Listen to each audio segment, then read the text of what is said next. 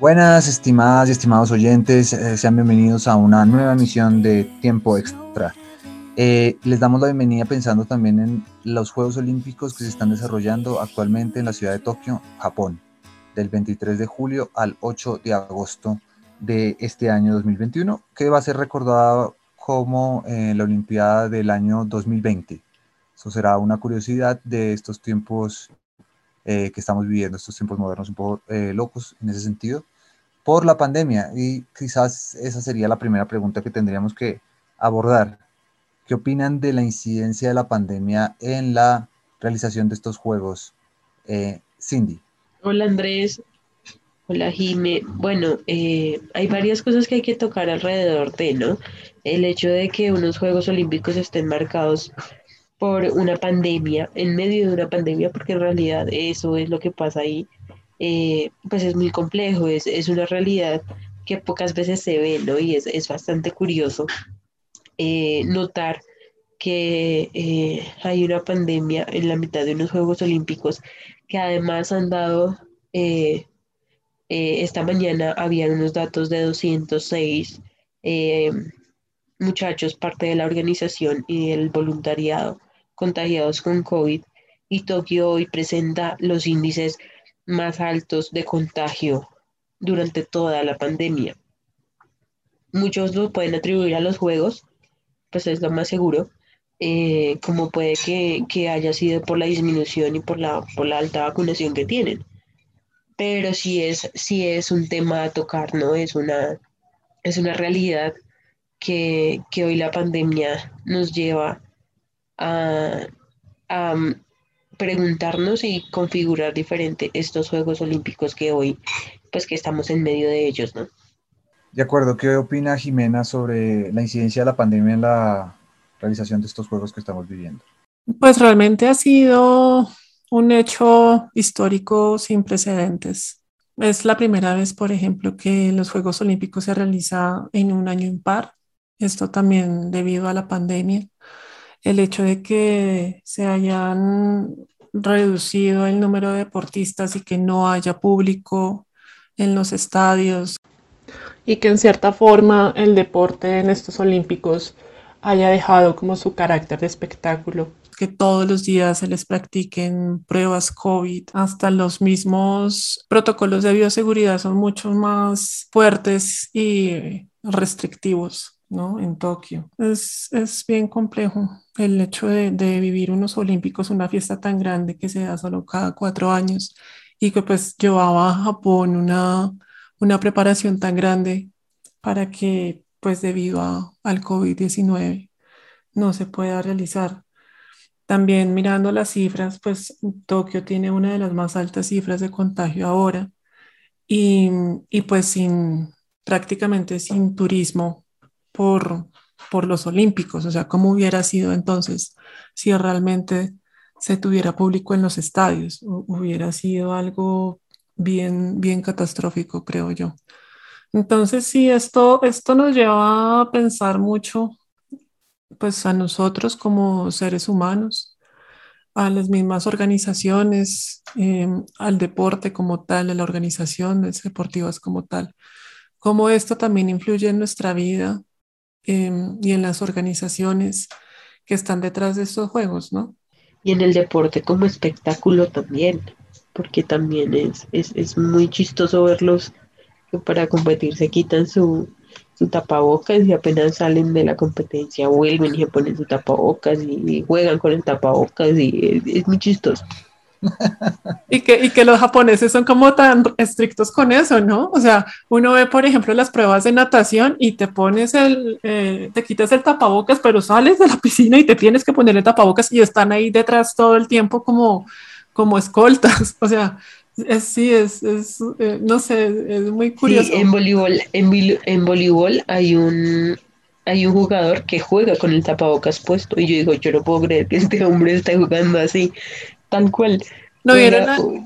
Es muy chistoso. Ayer, ayer hubo una, una deportista de Estados Unidos que estaba haciendo lanzamiento de bala, que todo el tiempo jugó con el tapabocas y además que era muy chistoso porque su look era muy, era, una, la mitad de su cabeza era roja y la otra mitad era azul, si no estoy mal, y, el, los tapabocas tenían diseños de Batman y del Guasón, y, o sea, eran súper llamativos, pero era muy chistoso y en ningún momento se quitó el tapabocas, entonces también es, es, es, es, es gracioso, es curioso.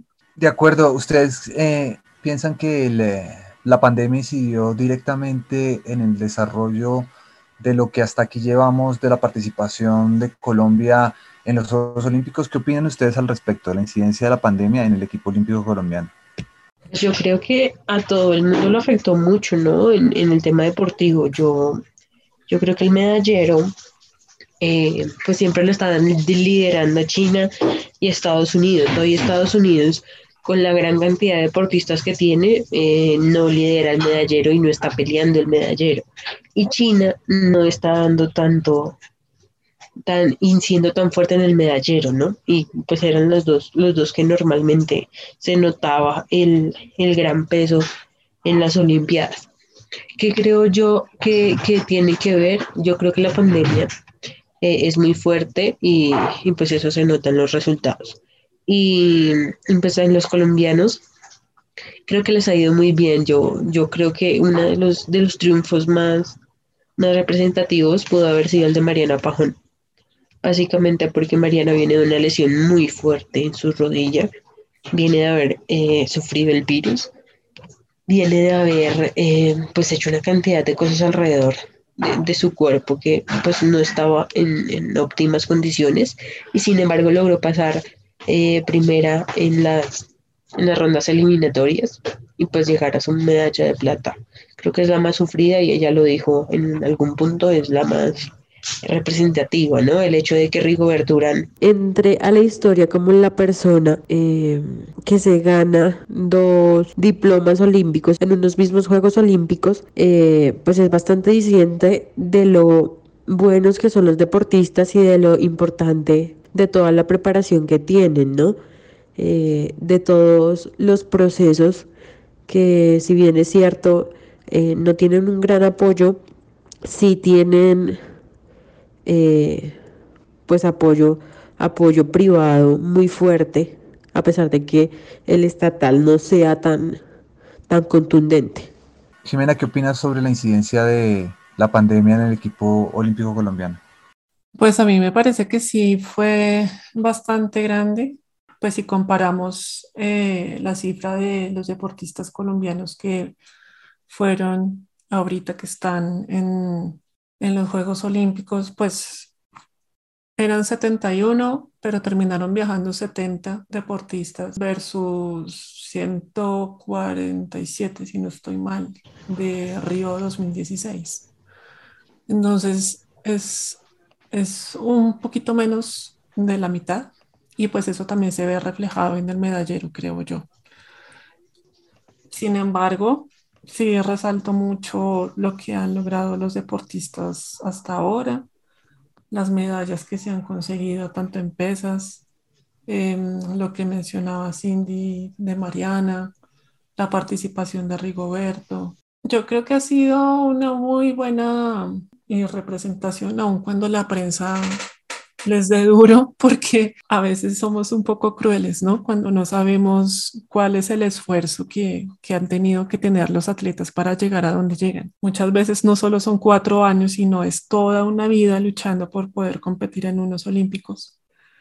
Y, y, pues no son precisamente unos olímpicos así como estos los que tú te imaginas. Entonces sí, yo creo que a pesar, a pesar de, la, de, la, de la cantidad, que para mí es bastante reducida, sí creo que, que hemos, hemos logrado bastante, bastante cosas, sin ánimo a, a, compararnos con otros países de Latinoamérica también, pero creo que cada uno tiene su esfuerzo y tiene un trabajo muy meritorio detrás de, de detrás de un diploma olímpico que es, es es muy, muy, muy importante para un deportista llegar a los Olímpicos, representar a su país, tener un diploma olímpico. Bueno, no se logró la, la medalla, pero, pero se participó y se pudo estar ahí. Em, es como la medalla de este pesista que logramos plata, que en Río era bronce y trabajó por la plata y se ganó la plata. Todo el mundo quería que fuera oro, pero pues se fijó un objetivo y el objetivo era lograr la plata y ganó la plata.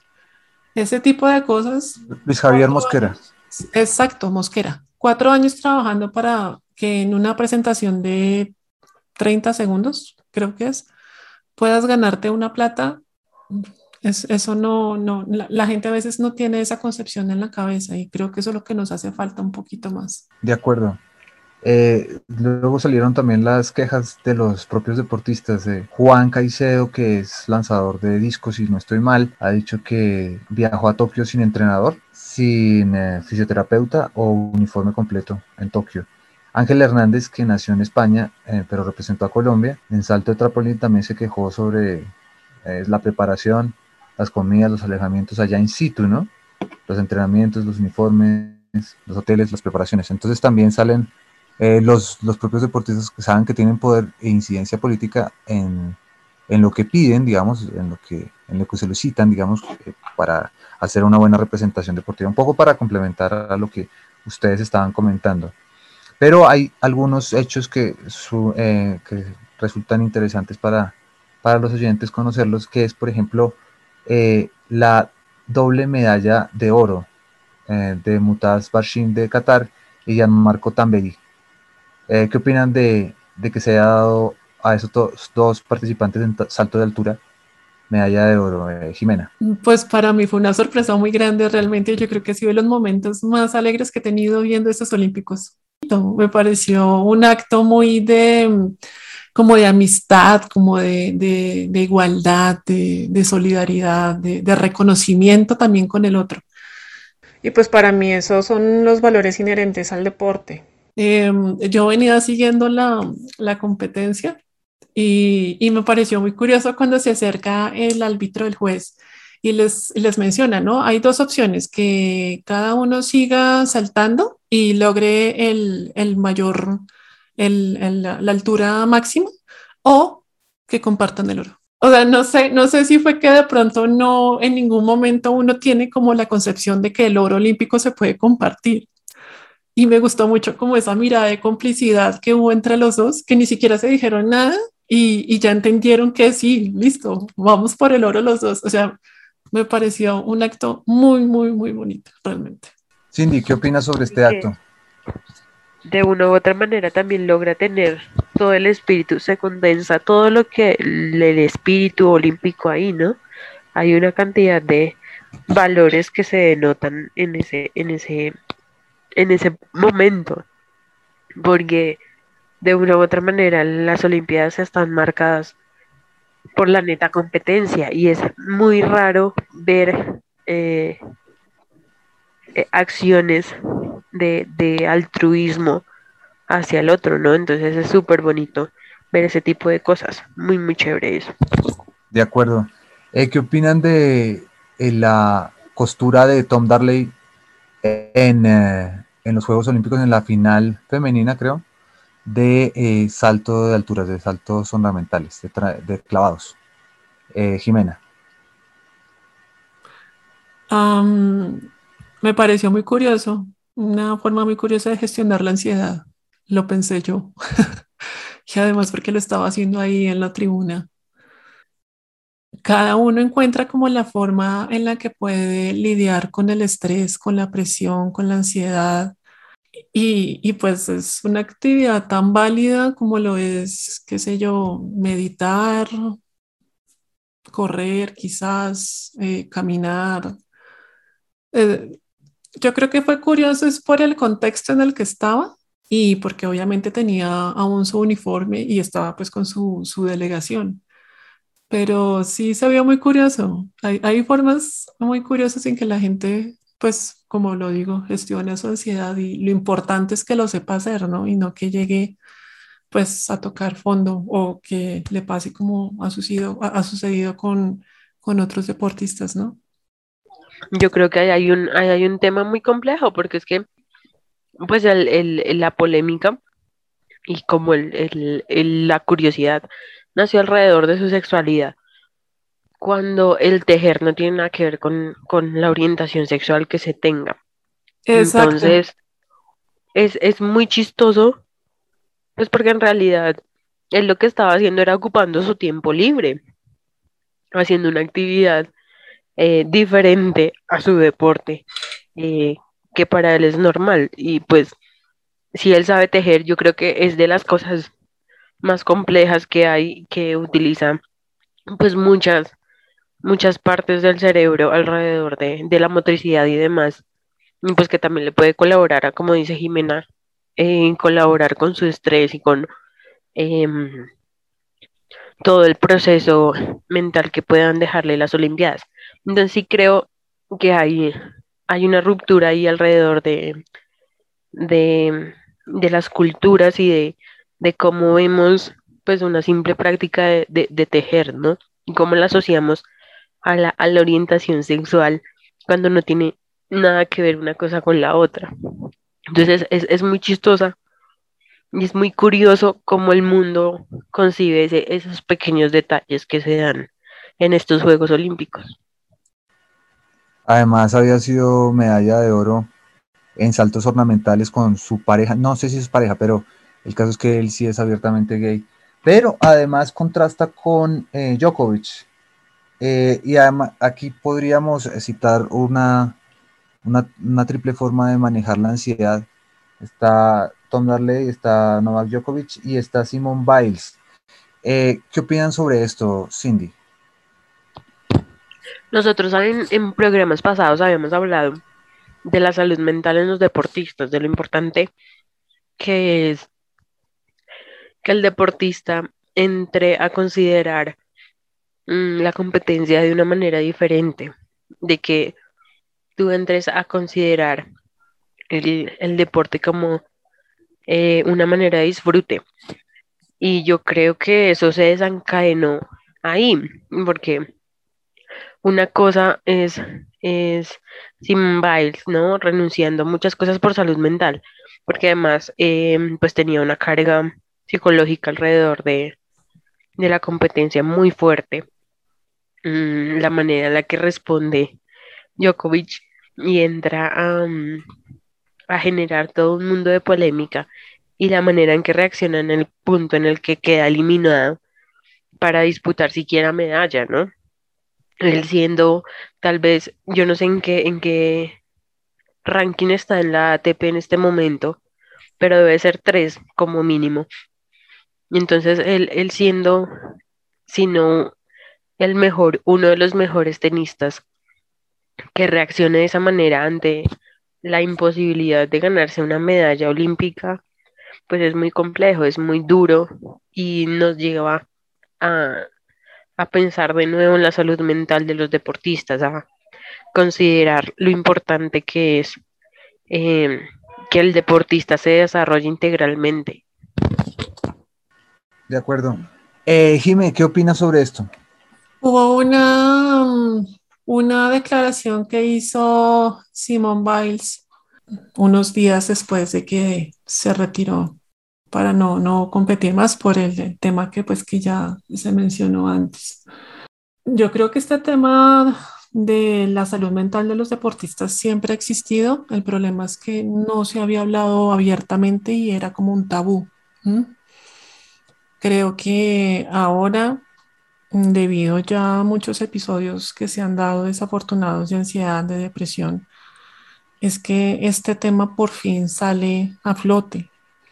Y, pues, claro, son deportistas de alto rendimiento, deportistas pues que, como ella, por ejemplo, em, como Naomi Osaka, del que se refiere también Cindy, que hablamos en un, en un programa pasado, Em, pues si le sucede a estos deportistas que son de alto rendimiento, pues uno dice, le puede pasar a cualquiera.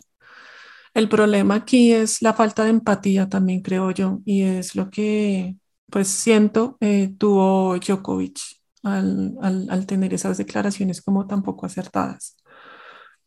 Mm, y, y después también pensé yo, la lengua te castigó, eh, porque igual él también, no sé si vieron eh, que estaba en, un, en el partido precisamente que perdió para poder disputar el oro y pues tuvo un, un episodio bastante bochornoso.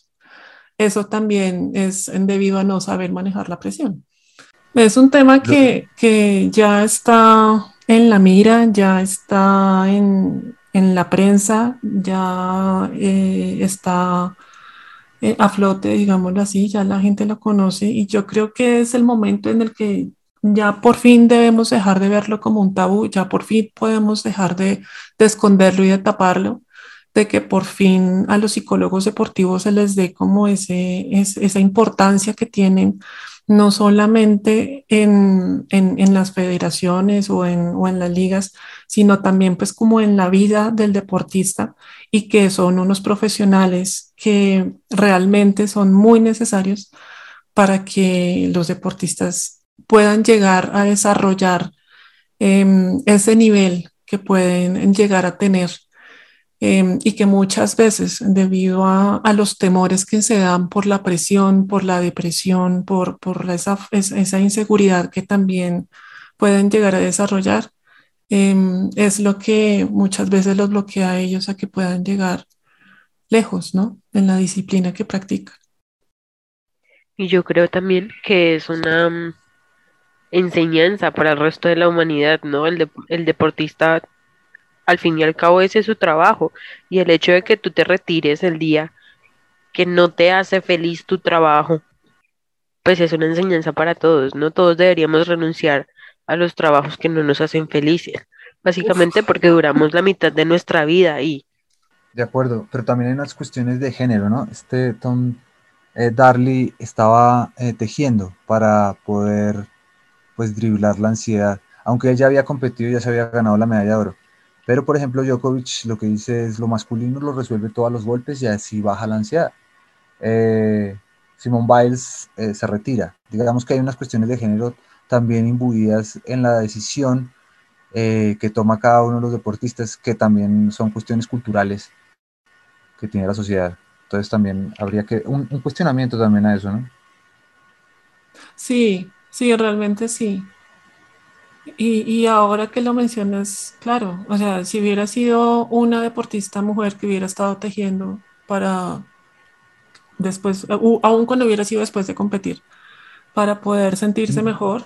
Ni la enfoca. sí, quizás no hubiera sido como tan, tan polémico, si, si se puede usar la palabra, pero como era un hombre, llamó demasiado la atención, pero pues no, no, no hay por qué, ¿no? Pero qué chévere, qué chévere que se vean ese tipo de, total, total, de rupturas en los, en los roles de género, ¿no? Es genial ver eso en televisión y más aquí en estos, en estos Juegos Olímpicos que tenemos una deportista trans en estos Juegos que han sido como tan marcados por todo. Qué chévere que también se vea. Ajá qué chévere que también se vea esto, ¿no? Eh, que, que se empiezan a romper los roles de género tan marcados y tan fuertes y tan disientes en el deporte. Dejando tantas enseñanzas. Sí, lo de Laurel Hubbard. Y además hay un debate ahí, ¿no? Porque también tiene que ver con, eh, con la composición genética de Laurel Hubbard, pese a ser una eh, atleta trans. Es decir, cuánto tiene todavía de masculino. Entonces, ¿cuál es el desbalance que se puede generar cuando compite en 87 kilogramos con otras atletas. Y la discriminación de la que está siendo objeto también por precisamente eso, por su condición y por la forma. Pero es una discriminación técnica también. Claro, sí. También es una discriminación técnica, no, digamos, entonces no sería discriminación, o sea, sería, hay, hay unos debates éticos complicados, es decir. Exactamente. No, tal cual, es que tú entras a romper esas ideas de lo masculino y lo femenino y de qué es lo que tiene que ser femenino y de qué es lo que tiene que ser masculino. Ella entra a romper eso dentro del deporte, que además el deporte es de los de los em, desigualadores más grandes del mundo, ¿no? El, el, deporte, a pesar de que gracias a, a, una decisión que se tomó en el 2011, ajá, tenemos eh, toda la parte femenina en todos los deportes, pero por ejemplo no hay masculinidad en ciertos deportes como el, la gimnasia artística. No sincronizada. Y nado sincronizado tampoco tiene su parte masculina. Entonces, si e, ella entra, e, entra contra toda esa ideología deportiva y todo el, el, romper esas ideas de qué es lo masculino y qué es lo femenino, y la entra a romper en el, en el proceso más fuerte y más arraigado dentro de la humanidad, que es el deporte, frente a lo masculino y a lo femenino, ¿no?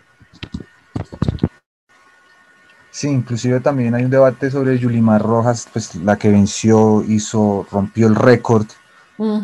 Eh, bueno, quizás es un debate mucho menos significativo, o sea, no se cuestiona su oro, pero es cierto que le, le llevaba 12 años de juventud a, a Catherine y 10 centímetros de estatura. Entonces, sí, el deporte tiene, busca igualar eh, reglas iguales, pero hay un montón de cosas que le generan una desigualdad tremenda. Eh, justamente sobre desigualdad tendríamos que hablar en, esta, en este punto en el sentido en que Ecuador tiene dos medallas de oro y Venezuela tiene una, Colombia ninguna. No sé qué opinen ustedes de eso. Eh, Jimena. Pues era lo que mencionaba yo hace poco, ¿no? Entrar a comparar eh, la medallería de, los países latinoamericanos y pues en, en, el fondo me refería a compararnos directamente con Venezuela y con Ecuador pues realmente, pues no, no me parece que sea como lo más correcto, no, lo más, y lo más correcto para nuestros deportistas y para los procesos que ellos llevan. Es, completamente diferente em, los procesos que pueden llevar cada país al que llevamos nosotros. Y pues sí, claro, a todos nos gustaría o nos hubiera gustado que Mariana Pajón hubiera ganado oro, que Rigoberto Urán hubiera ganado oro, que, y así, que todos nuestros deportistas ganaran oro, porque pues es que eso es lo que queremos y nosotros queremos ver a los nuestros en lo más alto del podio. Pero pues es que a veces no se dan las cosas, ya sea por condiciones em, físicas, por lo que mencionábamos precisamente, por cómo se encuentra en ese momento el deportista, si está muy ansioso, si está muy nervioso pues hay, hay muchas personas que dicen que, que, es una humillación para Colombia estar por debajo del medallero de Ecuador y de Venezuela, pero pues a mí me parece que esos comentarios son, son un poco exagerados realmente. Mm, si bien es cierto, pues Colombia viene haciendo una inversión grande, pues nosotros hace poco ya tenemos Ministerio del Deporte y bueno, todo lo que está detrás de, del ministerio, pues eh, personalmente sí considero que, comparar no, no, no, logra nada, no, no ayuda en nada, no, y, y, no visibiliza nada tampoco. Lo único que se visibiliza es que, es que, pues que Colombia no tiene oros, así es, así es, pero no visibiliza los procesos de los deportistas, ni, ni lo que han tenido que pasar, ni lo que han tenido que superar, ni que a pesar de que no se encuentren del todo bien, sin embargo están en los Olímpicos dándolo todo. Son, no sé, yo, yo realmente no estoy muy de acuerdo con esos eh, comentarios ni con esas comparaciones em, que se dan en este momento, ¿no? Aun cuando uno se pone a mirar y, bueno, se supone que el que siempre em, está en, en, en, primer lugar es Estados Unidos, pues, o, o bueno, solía estar ahorita, por ejemplo, es China. Eh, y uno ve a los deportistas chinos y ahí, es cuando hay que comparar. Entonces, listo, si vamos a comparar, comparemos entonces presupuestos, comparemos entonces organizaciones, comparemos entonces cómo es la visión que ellos tienen del deporte en cuanto a gobierno, comparemos ese tipo de cosas y ahí sí hablemos de cuántas medallas tiene nuestro país. Porque si nos vamos a comparar con otros países, pues ahí sí, o sea, no, no me parece justo, realmente.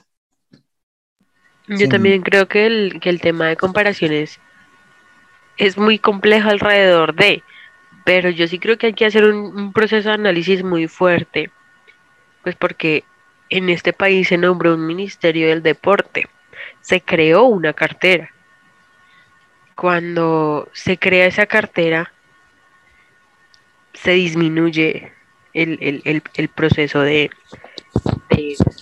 económico dentro del, ministerio, ¿no? Y el problema es que dimos más medallas el día que no teníamos ministerio y hoy que tenemos ministerio, que políticamente estamos administrando el deporte como una cartera individual, no estamos dando resultados. Entonces yo sí creo que hay que hacer un análisis alrededor de cómo se está manejando los procesos olímpicos dentro del, dentro del país, porque en fin y al cabo, eh, pues el ministerio como tal no tiene que dedicarse a los olímpicos, porque para eso está el Comité Olímpico Colombiano. Pero, pero sí tiene que aprender a hacer todo el proceso de base y que se noten ese tipo de resultados, porque los deportistas del ministerio entran a ser parte del Comité Olímpico Colombiano el día que, el día que se requieran y el día que lleguen a dar los buenos resultados y que el Comité Olímpico entre a evaluar, ¿no? Pero, pero entonces el ministerio, ¿cómo, cómo está interactuando ahí? ¿Cómo está eh, considerando eh, esos procesos. Si es que está dando por sentado que el deportista de alto rendimiento es el que ya está o si está alimentando las, las canteras, la, las bases del, del, deporte, que es básicamente lo que tiene que hacer el ministerio, ¿no? Para los deportistas de alto rendimiento, pues para eso está el Comité Olímpico Colombiano. Pero el ministerio tiene que ampliar su horizonte alrededor de las bases del deporte. Y creo que eso tiene que ver con los resultados. Yo sí creo que hay, hay, hay que evaluar y hay que hacerle un análisis un poquito más, mm, más fuerte alrededor del cambio generacional en los deportistas y del papel que juega el ministerio dentro de esos procesos. Sí, alguna vez estaba eh, dialogando con Baltasar Medina y me decía que el sector privado en el deporte no, había, no, se había desarrollado lo suficiente como para tener el músculo financiero y sostener el Comité Olímpico Colombiano. Es decir, que las federaciones todavía no tienen el vuelo financiero para poder hacer ese, ese trabajo y que por ello, yo, yo estoy aquí parafraseando más de lo que dijo Baltasar Medina, estoy diciendo más. Eh, posiblemente esto también es criticable, pero lo que sí me dijo Baltasar Medina es que sí contaban mucho en ese momento, 2017, cuando le hice esa entrevista puntualmente sobre ese eh, asunto con la ayuda del gobierno. Es decir, la incidencia del gobierno en la preparación de los atletas, en eh, los resultados olímpicos, en esa medida, digamos, en esa en ese salto de calidad que obviamente tienen que hacer los deportistas, pero los deportistas tienen que hacerlo con unas garantías para poder lograrlo. Esas garantías para poder lograrlo se hacen con dinero y ese dinero, eh, me decía Baltasar, venía en su mayoría, en su mayoría, no totalmente, evidentemente, eh, del gobierno nacional. Entonces eso es un, un, punto que obviamente tenemos que estudiar ahora y hay otra cosa que tendríamos que tener en consideración para esto, que es la pandemia. Y la, la pandemia hizo que se redujera un 50% el presupuesto para el deporte. Eso también incidió, digamos, en los resultados olímpicos que tenemos en este momento. Obviamente la pandemia incidió en eso. Entonces también habría que, eh, cuestionarnos sobre eso y también sobre la curva de los deportistas de alto rendimiento que nosotros estábamos también eh, eh, aplaudiendo por los resultados que habían obtenido en 2016 y 2012. Estos deportistas, quizás, por ejemplo, como se ve claramente en Catherine Ibarwen o mm, desde luego en Julia Alvear, eh, bueno, por ejemplo, Jacqueline Rentería, bueno, hasta ella fue hasta 2012. Bueno, hay, hay varias cosas ahí que tenemos que considerar que son procesos eh, particulares, pero también hay procesos generales que tenemos que entrar a considerar. Los invito a seguirme junto con otros invitados. Eh, Mauricio Quintero, Sebastián Vargas, Néstor también desde Medellín y Fabio desde Barranquilla en el programa Bla Bla Blue, que se transmite en la 89.9 FM. Eh, Blue Radio, el programa se llama Bla Bla Blue. Eh, muchas gracias aquí también por, el, por la cuña. Un abrazo, se les quiere. Un abrazo. Un abrazo. Chao, cuídense mucho. Chao.